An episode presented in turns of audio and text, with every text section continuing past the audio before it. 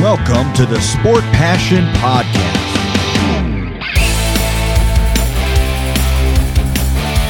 And here is your host, Lars Marendorf.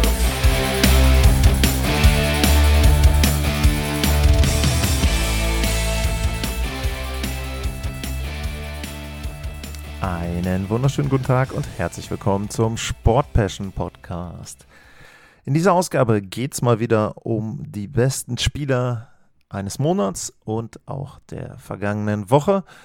Und es geht um ein Team, was einen Rebuild bald abgeschlossen haben möchte, aber vielleicht noch nicht ganz so weit ist, wie das Ziel für diese Saison war. Wir beginnen mit den Stars des Monats März.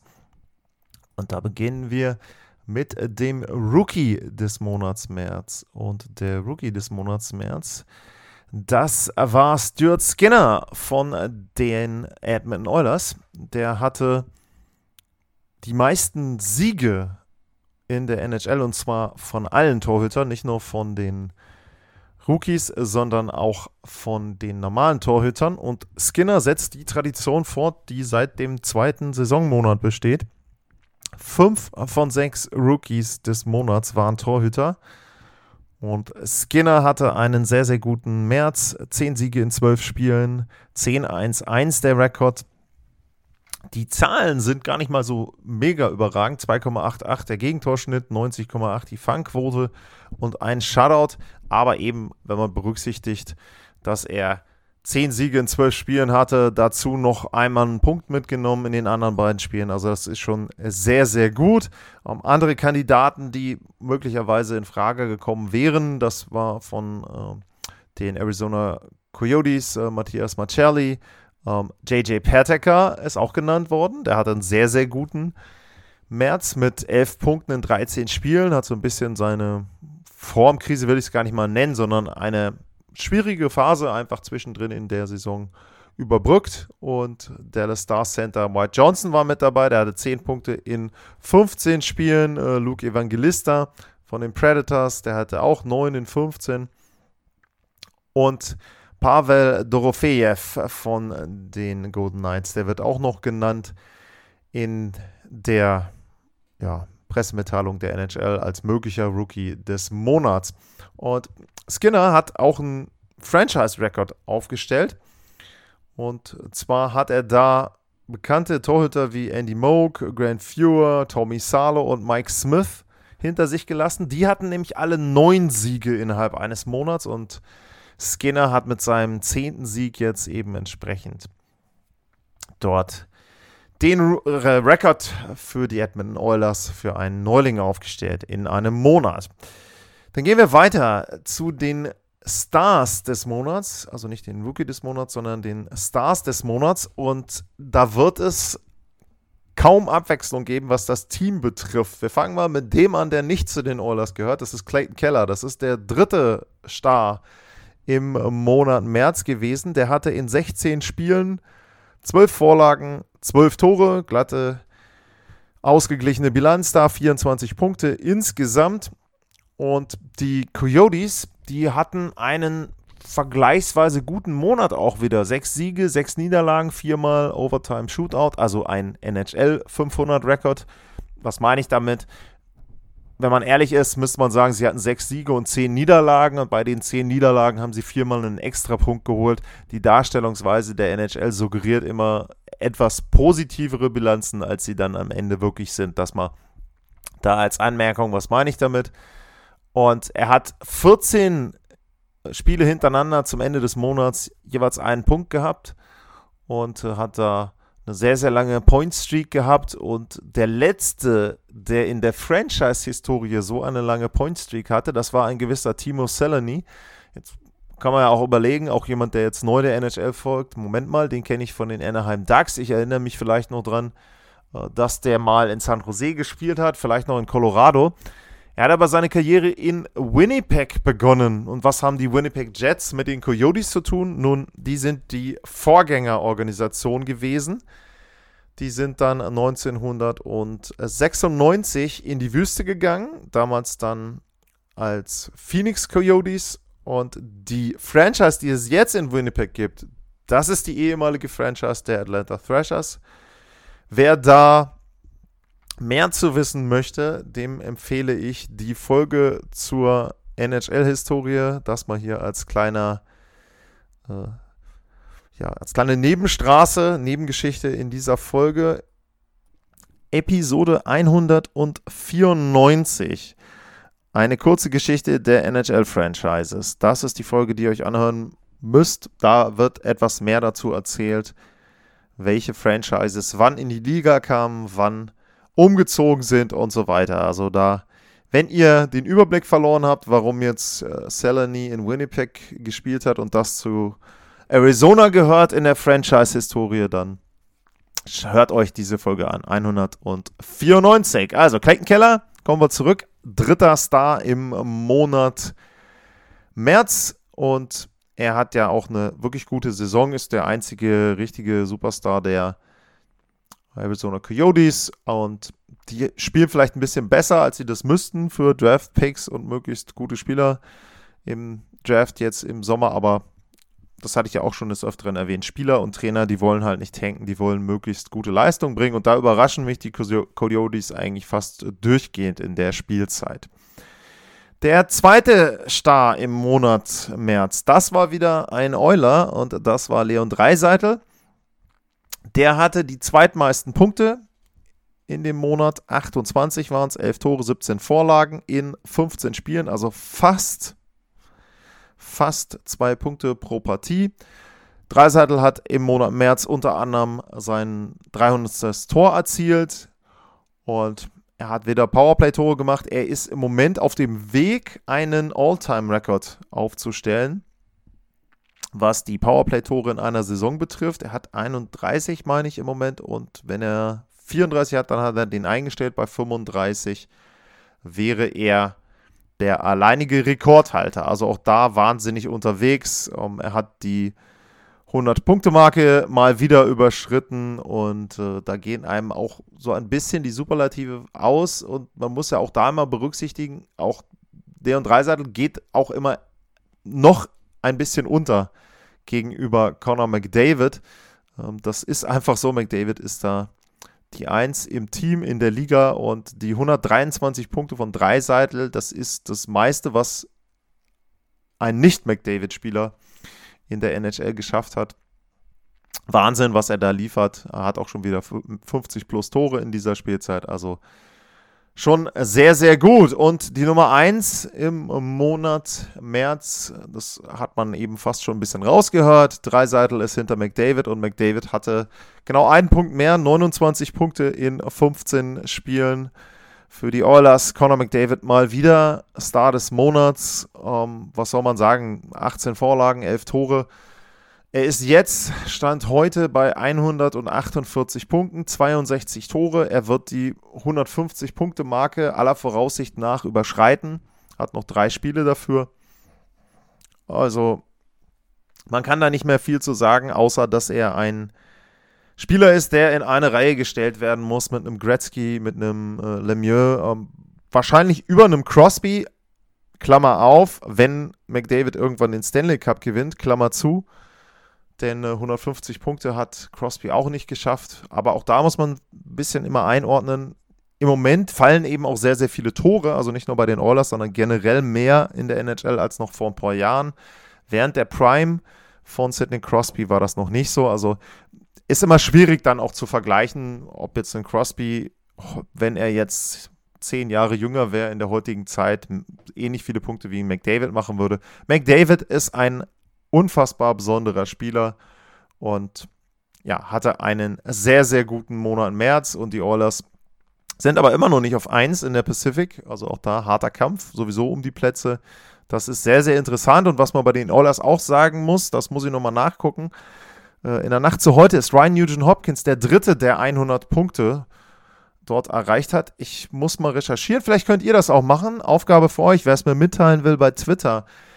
Welches Team in der NHL hatte zuletzt drei Spieler mit 100 oder mehr Punkten? Ich hätte die Penguins in den 90ern im Verdacht, weil da Lemieux und Jager auf jeden Fall die 100-Punkte-Marke zusammengeknackt haben. Bin mir aber nicht sicher, ob das wirklich passt. Ansonsten, ja, vermutlich irgendwer in der Saison 92, 93 oder sogar früher, vielleicht sogar erst die Oilers. Also das meine Tipps dazu. Ja, das waren die Stars des Monats. Ich bin auch ein bisschen abgedriftet bei den Themen, aber äh, ich denke, das ist an der einen oder anderen Stelle dann auch mal ganz interessant. Nicht nur auf die Zahlen zu gucken, das kann man ja jedes Mal machen, aber auch das Ganze vielleicht auch historisch einzuordnen, was die Leistung betrifft, aber auch was die Geschichte dann eben entsprechend der Franchises, wie zum Beispiel Winnipeg, Arizona, dort betrifft. Dann gab es auch nochmal drei Stars der Woche, und zwar der Woche, die am 2. April endete. Und die drei Stars der Woche, das waren André Wasilewski, mal wieder Leon Dreiseitel, taucht auch wieder auf, und äh, David Pasternak von, oder David Pasternak dann von den äh, Boston Bruins. Und bei Pasternak war es so, der hatte sechs Tore in drei, äh, in vier Spielen. Drei von vier haben die Bruins gewonnen sind natürlich weiterhin bestes Team der Liga, 60 Siege, 125 Punkte, können das beste Team in der Geschichte der NHL werden, wenn sie mehr als 62 Siege schaffen. Und Pasternak hatte auch wieder da sehr, sehr gute Spiele und hatte einen Hatcheck und dann auch den äh, Siegtreffer, meine ich, gegen die Penguins am 1. April. Dreiseitel hatte in der Woche, wo die Oilers alle vier Spiele gewonnen haben.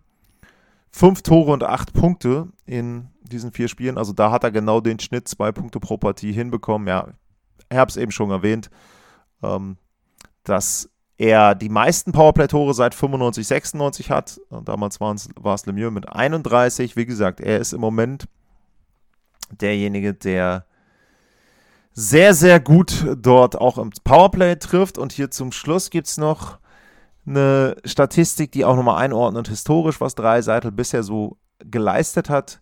Da steht, Dreiseitel wird die Playoffs mit einem Punkteschnitt von 1,59 beginnen. Das ist der dritte, drittbeste Punkteschnitt in der NHL-Geschichte, hinter einem gewissen Wayne Gretzky und Mario Lemieux. Und natürlich dann, wenn es da keinen gibt, der dazwischen ist, der beste Punkteschnitt der aktuellen NHL-Spieler.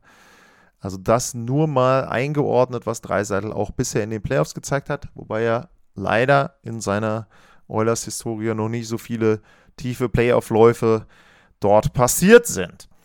Der erste Star der Woche, das war ein guter alter Bekannter und das ist vielleicht auch so ein bisschen was, was in Toronto Sorgenfalten macht, denn Andrei Wasilewski von den Tampa Bay Lightning hat drei Spiele gewonnen in der Woche und dabei zweimal einen Shutout geschafft. Und äh, da war zum Beispiel ein Shutout dabei gegen die Hurricanes und gegen die Islanders. Das ist ja jetzt auch keine Hausmannskost, die beiden. Also ist jetzt so, dass er dann nicht irgendein Team oder zwei Teams ähm, dort geschlagen hat zu null, die vielleicht nicht mehr in die Playoffs kommen können, sondern wirklich zwei Teams, die sowohl um Positionen, Division-Titel als auch eben um die Wildcard mitspielen mit den Islanders in dem Fall.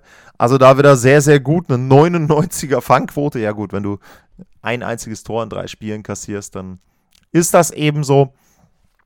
Und Wasilewski kommt so langsam wieder in Playoff-Form, wird sicherlich die anderen Teams, nicht nur Toronto, sondern auch andere nicht unbedingt freuen. Aber wenn man den Stanley Cup gewinnen will, dann muss man auch die Besten schlagen. Und da gehört André Wasilewski sicherlich zu, wenn man nicht sagen kann sogar, dass er vielleicht auch der beste NHL-Torhüter aktuell ist. Das waren also die Stars des März und die Stars der Woche, die im April geendet ist, am 2. April. Dann geht es weiter mit einem Team, das hatte ich schon erwähnt, was so ein bisschen vielleicht unter den Erwartungen geblieben ist. Es handelt sich um die Ottawa Senators, denn äh, die sind ein Team, wo ich eine Frage zu bekommen habe, beziehungsweise sogar zwei Fragen, Anmerkungen. Julian Bukovic schreibt bei Twitter: Hey Lars, kannst du mal deine Meinung zu den Senators geben? Was fehlt diesem Team noch, um in die Playoffs zu kommen in der Zukunft? Goalie oder doch ein anderer Coach? Und wie siehst du die sportliche Entwicklung in den letzten Jahren? Grüße Julian und dann hat er noch einen kurze, kurzen weiteren Beitrag mit dazu geschrieben. Zweitens, ist man wirklich in den letzten Jahren vorangekommen oder doch nur kleine Schritte? Ich finde, dass DJ Smith nicht der richtige Coach für dieses Team ist. Er kann ihnen nicht mehr beibringen. Ich fange mal mit der letzten Frage an, die Frage nach dem Coach. Und da muss ich sagen, bin ich auf einer ähnlichen Wellenlänge. Es ist für mich auch so, dass ich sage, es gibt Coaches, die können ein Team bis zu einer gewissen Stelle führen und ab dann sollte sie ein anderer Coach übernehmen. Das hat manchmal gar nichts damit zu tun, dass der Coach selber vielleicht die Dinge, die fehlen, nicht mehr vermitteln kann.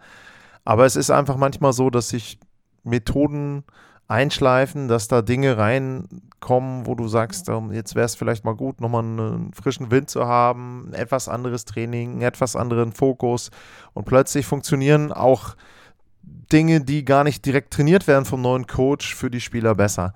Ähm, es gibt allerdings auch, das muss ich auch sagen, es gibt natürlich auch etwas, was man sagen muss. Es kann natürlich auch so sein, dass ein Team, was mit einem Coach zusammen etwas erreicht, also nachdem man zum Beispiel jetzt die letzten Jahre versucht hat, in die Playoffs zu kommen, in Richtung Playoffs zu kommen, ist es natürlich so, wenn du jetzt mit äh, DJ Smith als Team dann auch den nächsten Schritt gehst, dann wiederum ist die Bindung natürlich höher, die Identifikation ist höher, man hat was Gemeinsames erlebt, man geht gemeinsam Schritte. Also klar, gibt ein Für und Wider. Meiner Meinung nach ist auch so, dass ich sage, DJ Smith ist nicht der richtige, wenn man über die nächste Spielzeit hinausgeht. Ich würde sagen, nächstes Jahr kann das noch funktionieren, aber danach sollten sich die äh, Senators dann schon ein bisschen umschauen. Einen Punkt, den man dabei übrigens berücksichtigen sollte, ist, dass im Moment ja das Biederverfahren läuft. Also die NHL ist im Moment dabei, die Käufer zu sichten, die die Ottawa Senators erwerben möchten. Da ist es so, dass zum Beispiel Ryan Reynolds mit einem Konsortium wohl dabei ist. Es gibt wohl im Moment sechs ernsthafte Interessenten, die jetzt im Moment noch ja, ihre Bewerbungsunterlagen abgeben dürfen, die sich nochmal die Halle angucken dürfen, mit dem Team reden, mit dem General Manager, Pierre Dorian und so weiter. Und diese sechs sind jetzt in der näheren Auswahl der NHL letzten Endes. Dann muss am Ende dann auch noch das Board of Governors zustimmen, also die General Manager der anderen Teams. Und es ist dann schon so, dass natürlich ein neuer Besitzer, ein neues Besitzerkonsortium auch vielleicht den eigenen Trainer installieren möchte. Das ist ganz normal. Es kann aber eben auch sein, dass die sagen, okay, ähm, wir gucken uns jetzt einfach nochmal ein Jahr an, was DJ Smith so macht. Wir lassen vielleicht auch einen Vertrag auslaufen und so weiter und so weiter, um dann Geld zu sparen. Muss man schauen, wie sich das entwickelt. Das würde ich dabei auch mit berücksichtigen, wenn ihr euch da eine Meinung bildet. Es kann eben sein, dass zum einen entweder, weil es einen neues, neuen Besitzer gibt, der Trainer ausgetauscht wird, oder aber dass eben, weil es einen neuen Besitzer gibt, der Trainer erstmal im Amt bleibt, weil man sich das Ganze anschauen möchte. Also das mal zum Themenkomplex Trainer. Dann ist es so, kam natürlich die äh, Frage, was fehlt diesem Team noch, um in die Playoffs zu kommen und das war ja auch so die Aussage, ist man wirklich in den letzten Jahren vorangekommen oder doch nur kleine Schritte?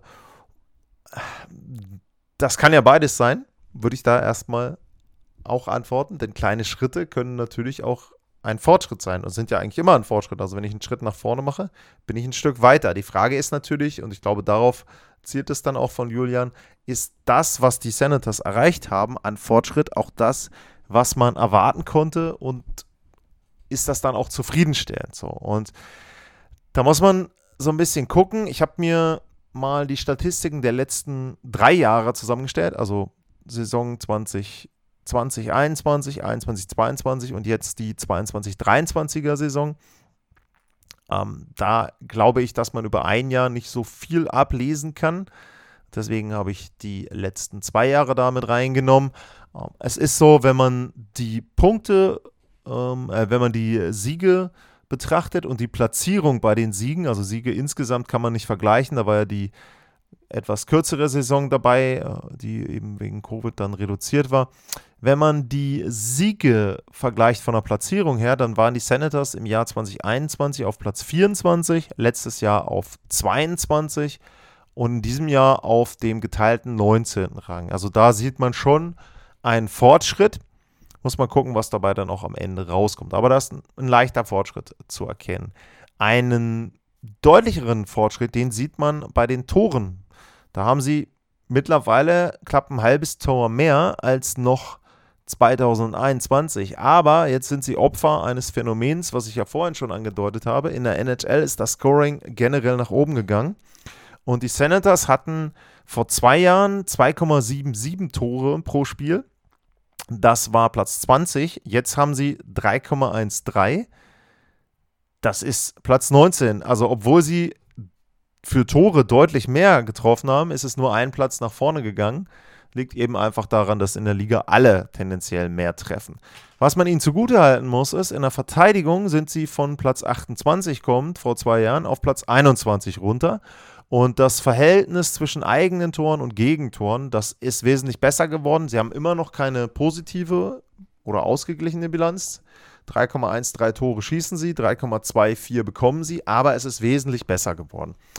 Deutliche Schritte sieht man bei den Punkten Powerplay und Penalty Killing. Da waren sie vor zwei Jahren im letzten Drittel sind jetzt auf 6 beim Powerplay, auf 11 beim Unterzahlspiel. Also das ist wesentlich besser geworden, muss man wirklich sagen. Bei den Schüssen und bei den Schüssen, die sie zulassen, ist es genauso. Vor zwei Jahren war das negativ, deutlich negativ. Jetzt ist es positiv, deutlich positiv, vor allem bei den eigenen Schüssen. Ähm, dazu kommen dann natürlich so Dinge wie der Corsi-Wert, der Anteil der hochgerätigen Torchancen, der prozentuale Anteil der Tore, die erwartet werden können, wenn man die Torchancen berücksichtigt. Heißt also, wenn du jetzt ein Spiel hast und da wird dann hochgerechnet, man kennt das ja auch zum Beispiel aus anderen Sportarten, wenn man jetzt sagt, äh, keine Ahnung, die Senators spielen jetzt gegen die Maple Leafs und die Senators haben einen, äh, äh haben, könnten 2,5 Tore erwarten und die Maple Leafs erwarten 2,23 Tore pro Partie, dann ist der Wert eben positiv für die Ottawa Senators, weil sie im Verhältnis mehr als 50 Prozent des Toranteils pro de, auf, in der Partie hatten. Ne? Also das hoffentlich verständlich erklärt.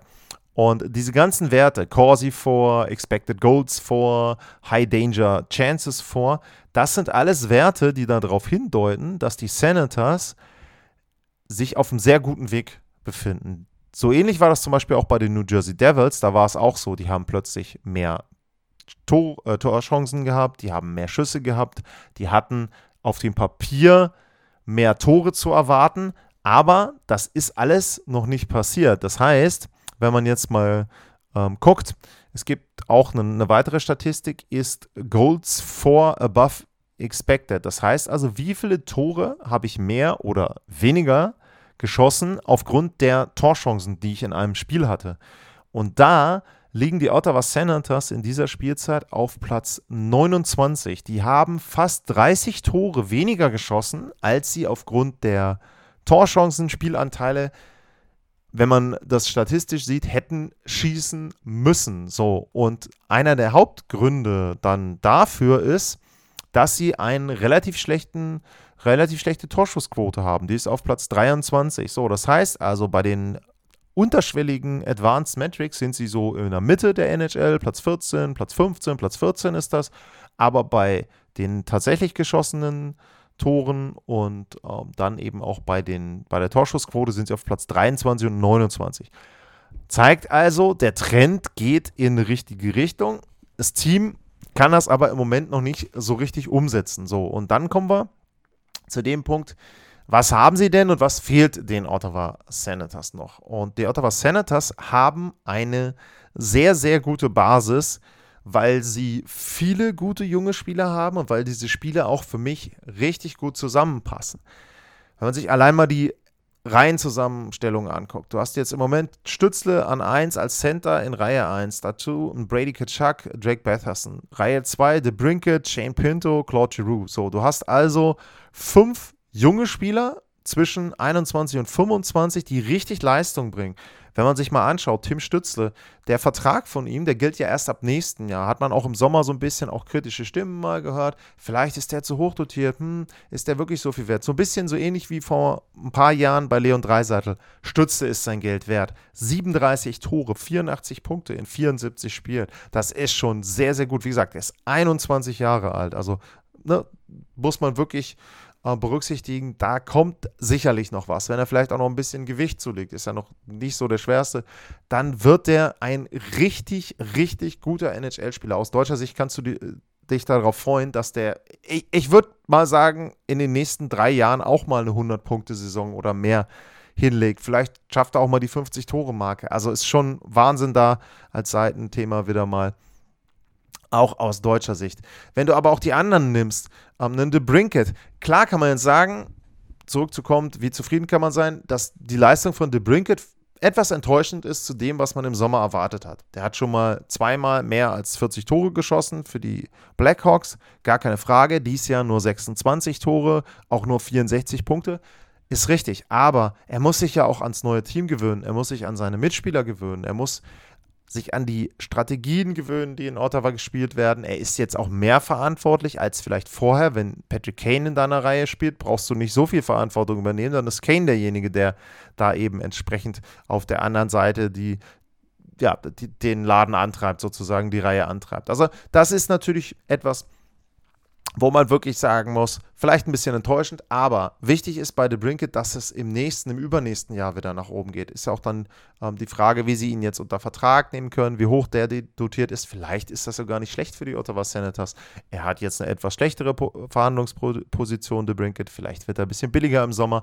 Also man kann ja auch aus der Saison Positives ziehen, denn ähm, klar, sie werden die Playoffs nicht erreichen, keine Frage, aber wenn du dann darüber vielleicht wieder einen besseren Vertrag kriegst, ist das ja fürs Team auch gar nicht so schlecht. Da wird übrigens auch das äh, Eigentümerthema wieder sehr interessant, wenn du die Restricted Free Agent betrachtest. Aber ähm, was ich weiter sagen will, Claude Giroux als Veteran da vorne drin in den ersten beiden Reihen, der passt da megamäßig rein. Richtig, richtig gut. Der hat sich so gut eingefunden da, finde ich. 73 Punkte in 78 Spielen. Aber das ist auch nicht unbedingt das Hauptaugenmerk, sondern er ist ein Veteran, der ihnen was beibringt. Das ist genau der Punkt. Die Jungs müssen noch lernen, die Jungs wollen auch lernen, habe ich das Gefühl, was man so an den Leistungen auch sieht, was man in den Interviews mitkriegt, auch auf dem Eis, was sie dann eben entsprechend auch an Körpersprache haben. Da habe ich nicht das Gefühl, dass die jetzt einen Rückschritt gemacht haben. Klar klappt nicht immer alles, aber ich finde schon, die, Tendenz, das Gefühl irgendwo bei den Ottawa Senators, das geht für mich zum Beispiel in eine deutlich bessere Richtung als, keine Ahnung, wenn man jetzt die Anaheim Ducks sieht oder so. Also da habe ich bei Ottawa schon das Gefühl, sie haben sich auch nicht hängen lassen. Am Anfang sah es ja auch so aus, als ob ihnen die Saison wieder so ein bisschen entgleitet, wie letztes Jahr. Ist auch nicht passiert. Man muss zum Beispiel auch sagen, zum letzten Jahr, sie haben letztes Jahr extrem viel Pech gehabt, was die Covid-Situation betrifft. Ne? Also da ist nochmal, die Ottawa Senators hatten relativ früh Covid-Infektionen dann hat die NHL irgendwann reagiert, hat diese Pause auch um Weihnachten gehabt. Da waren die Senators dann aber wieder gesund. Das heißt also, sie haben einmal den Nachteil gehabt dann zwar die Ruhepause, aber der hat den Senators, sage ich jetzt mal, nicht so viel gebracht wie vielleicht den anderen Teams. Also da auch ein bisschen Pech gehabt im letzten Jahr. Was man natürlich auch dazu sagen muss, sie haben auch Verletzungsprobleme gehabt. Wenn Joshua Norris, wenn Josh Norris sich nicht früh verletzt in der Saison, dann spielt der in der ersten oder zweiten Reihe und dann würfelt sich das Ganze nach unten, dann ist dieser Trickle-Effekt, sag mal, die Spieler tropfen oder rutschen dann nach unten runter und dann ist die Reihenzusammenstellung noch ein Stück weit besser. Du hast die Möglichkeit dann auch vielleicht in den ersten sechs etwas zu kombinieren. Dann spielt eben mal Pinto vorne, dann spielt mal Norris vorne. Dann tauschst du einfach mal. Wenn einer schlecht drauf ist, spielt er halt mal in der dritten Reihe. Dann kommt einer aus der dritten Reihe hoch und so weiter.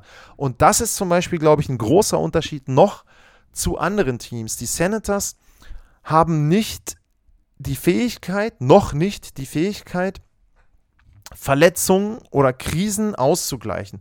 Was ich damit meine, nehmen wir mal den Blick auf die Colorado Avalanche, auf den Champion. Die haben sehr viele Verletzungen dieses Jahr gehabt. Trotzdem sind sie im Moment auf 1 in der Central. Natürlich, klar, die haben qualitativ sehr hochwertige Spieler. Aber du hast auch immer wieder die Situation, dass Spieler nach oben gezogen werden, in die höheren Reihen und dass sie dann gute Leistungen bringen. Dass ein Spieler aus der dritten Reihe mal in der ersten Reihe spielt. Wenn man jetzt zum Beispiel Dennis Malgin nimmt, äh, der ist erfahrener als mancher Spieler bei den Ottawa Senators. Er hat jetzt sehr gut gespielt die letzten Wochen. So, das heißt, da sieht man, der passt dann rein. Der passt dann vielleicht auch eher zu den Veteranen. Und ich sag jetzt mal, keine Ahnung, wenn Batherson ausfällt und du ziehst jetzt aus der dritten Reihe einen hoch oder aus der vierten Reihe, dann sind Stütze und Kitschak vielleicht im Moment noch nicht so in der Lage, den quasi mit in ihrer Reihe aufzunehmen und mit ihm zusammenzuspielen, wie das zum Beispiel nennen Nathan McKinnon und äh, Valerie Nishushkin sind, wenn, wenn Dennis Malgin damit hochgezogen wird oder wie auch immer. Ne? Also das ist etwas, das fehlt sicherlich den Ottawa Senators. Erfahrung. Aber wenn wir da gleich den positiven Bogen ziehen wollen. Ich habe vor der Saison gesagt, glaube ich, Playoff-Kandidat. Wichtig war aber für mich, wichtiger eigentlich für mich, das gilt übrigens auch für die Buffalo Sabres. Es geht gar nicht darum, dass sie die Playoffs erreichen. Wäre super, ganz toll. Aber machen wir uns ja nichts vor. Wenn du in die zweite Wildcard-Position kommst und du ziehst die Boston Bruins dann, gehst du wahrscheinlich in vier raus, vielleicht in fünf.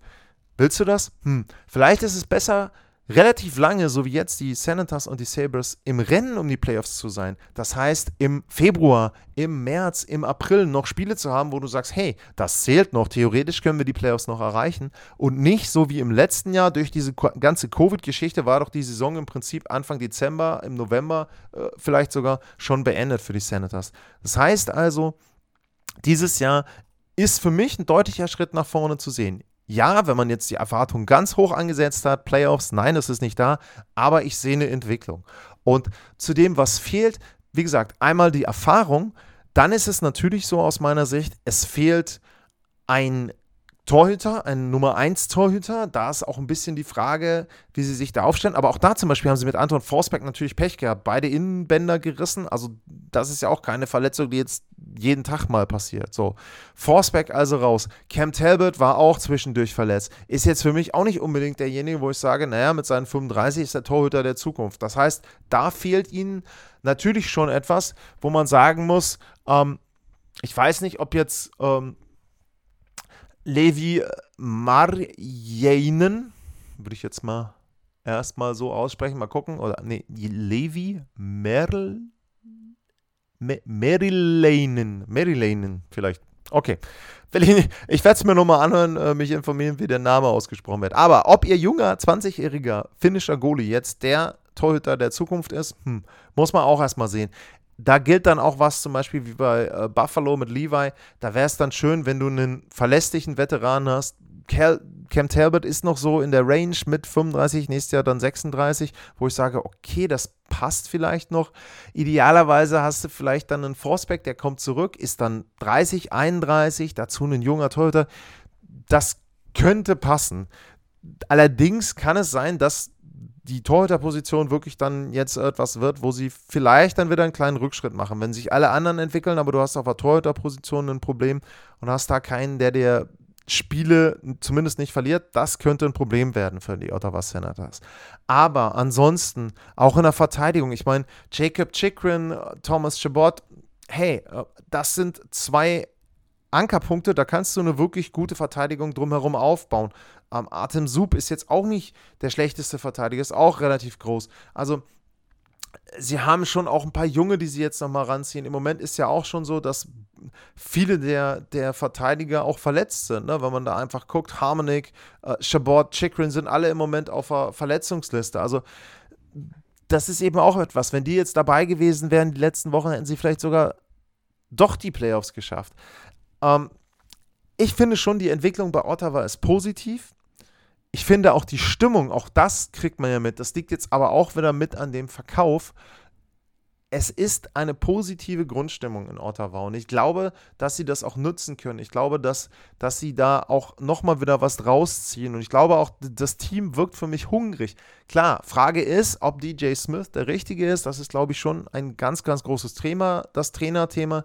Muss man sehen, wie sich das entwickelt. Aber insgesamt, es ist vieles da, was bei Ottawa ähm, oder was dazugehört, um ein Playoff-Team zu werden. Titelkandidat will ich erstmal nicht, ähm, nichts zu sagen.